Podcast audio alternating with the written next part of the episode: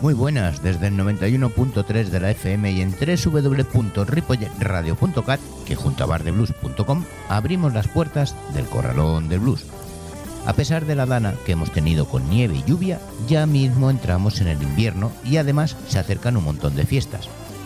La semana que viene tenéis un puente que más de uno seguro que lo aprovecha y que nosotros no emitimos ya que también lo estaremos. Mi deseo es que lo disfrutéis al máximo ya sea en la nieve o escuchando el Corralón del Blues. Así que dale al play. Saludos de José Luis Palma.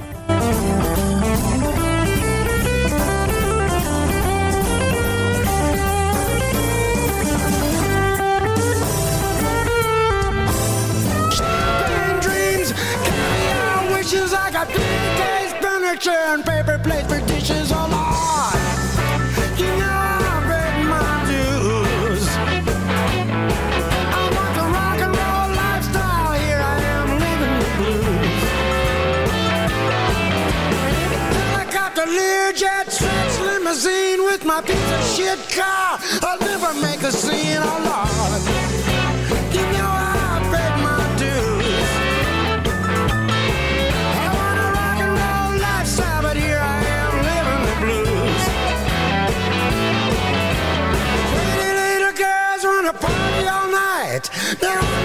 again. You know it ain't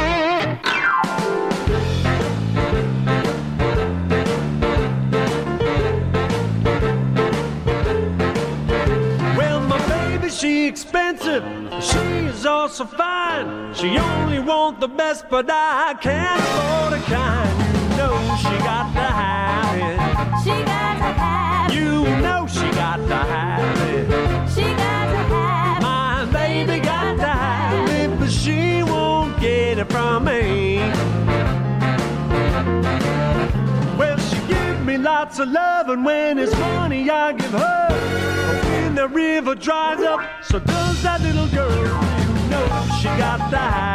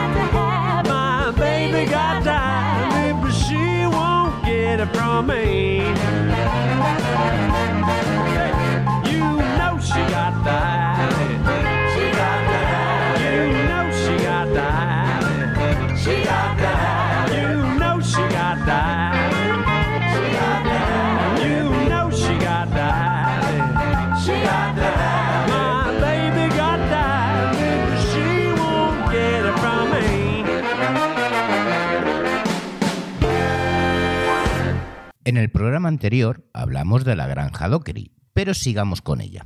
Will Dockery era un individuo bastante puritano que no fumaba ni bebía y que quizás hubiese sufrido un infarto de haber imaginado que su granja se convertiría en el vivero de la música del diablo.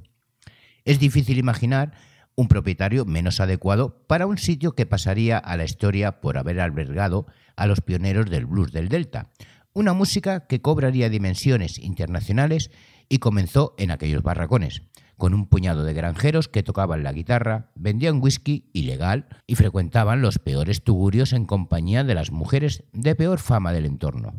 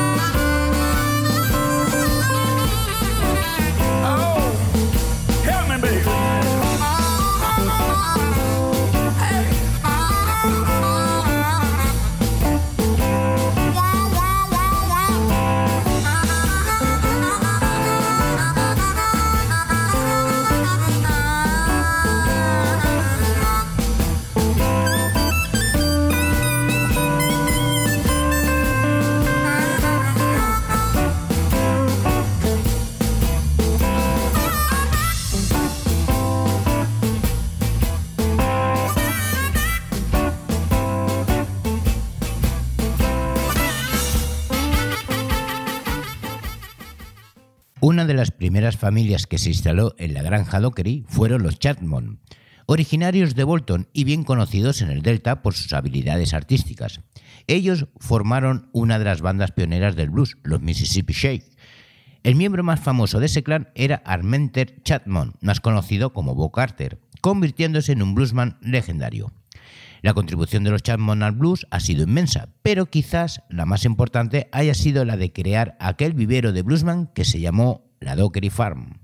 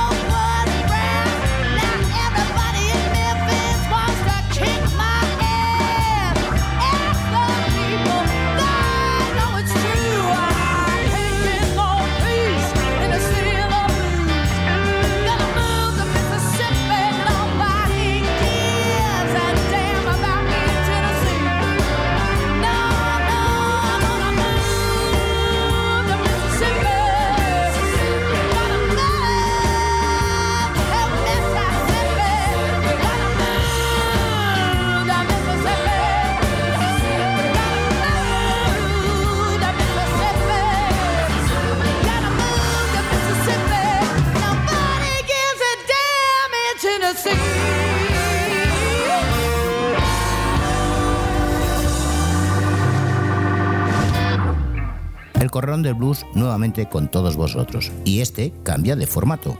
Un programa hecho para ti porque sabes que no solo la música es importante. El Corralón del Blues todos los miércoles de 22 a 23 horas y los sábados de 11 a 12 aquí en el 91.3 de la FM y en www.ripolletradio.cat.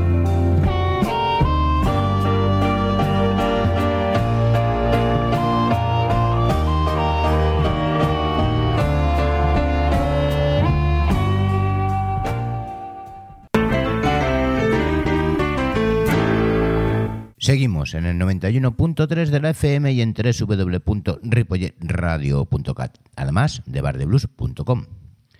El más importante de todos aquellos trabajadores de la DOCRI desde el punto de vista del blues y probablemente el más crápula desde el punto de vista del holgorio fue sin duda Charlie Patton, que llegó a la plantación junto a sus padres y sus doce hermanos hacia 1900, procedente de un pequeño pueblo llamado Herrings Place, luego rebautizado como Bolton. Era negro, de tez clara y rasgos que podrían pasar por los de un blanco. Se decía que era un mestizo mexicano, pero en realidad por sus venas corría sangre negra, blanca y cherokee. Fuese como fuese, lo cierto es que tenía un talento musical innato que desarrolló de la mano de su mentor, Henry Sloan.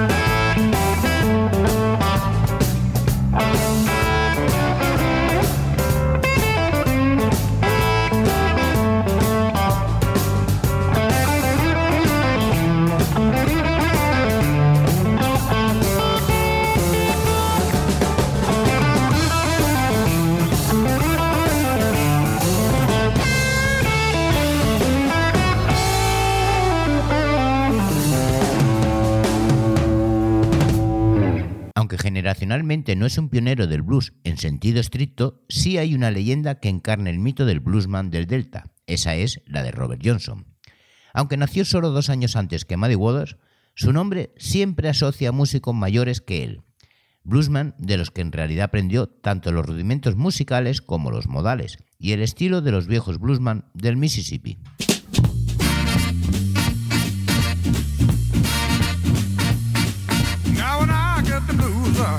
Me rocking chair. Now when I the blues, uh, get me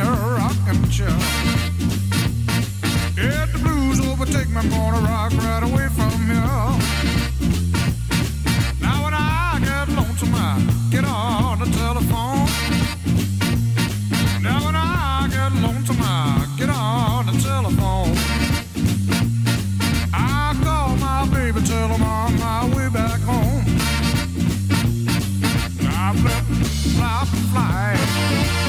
Don't care if I fly. Don't care if I die. Don't ever leave me, don't ever say goodbye.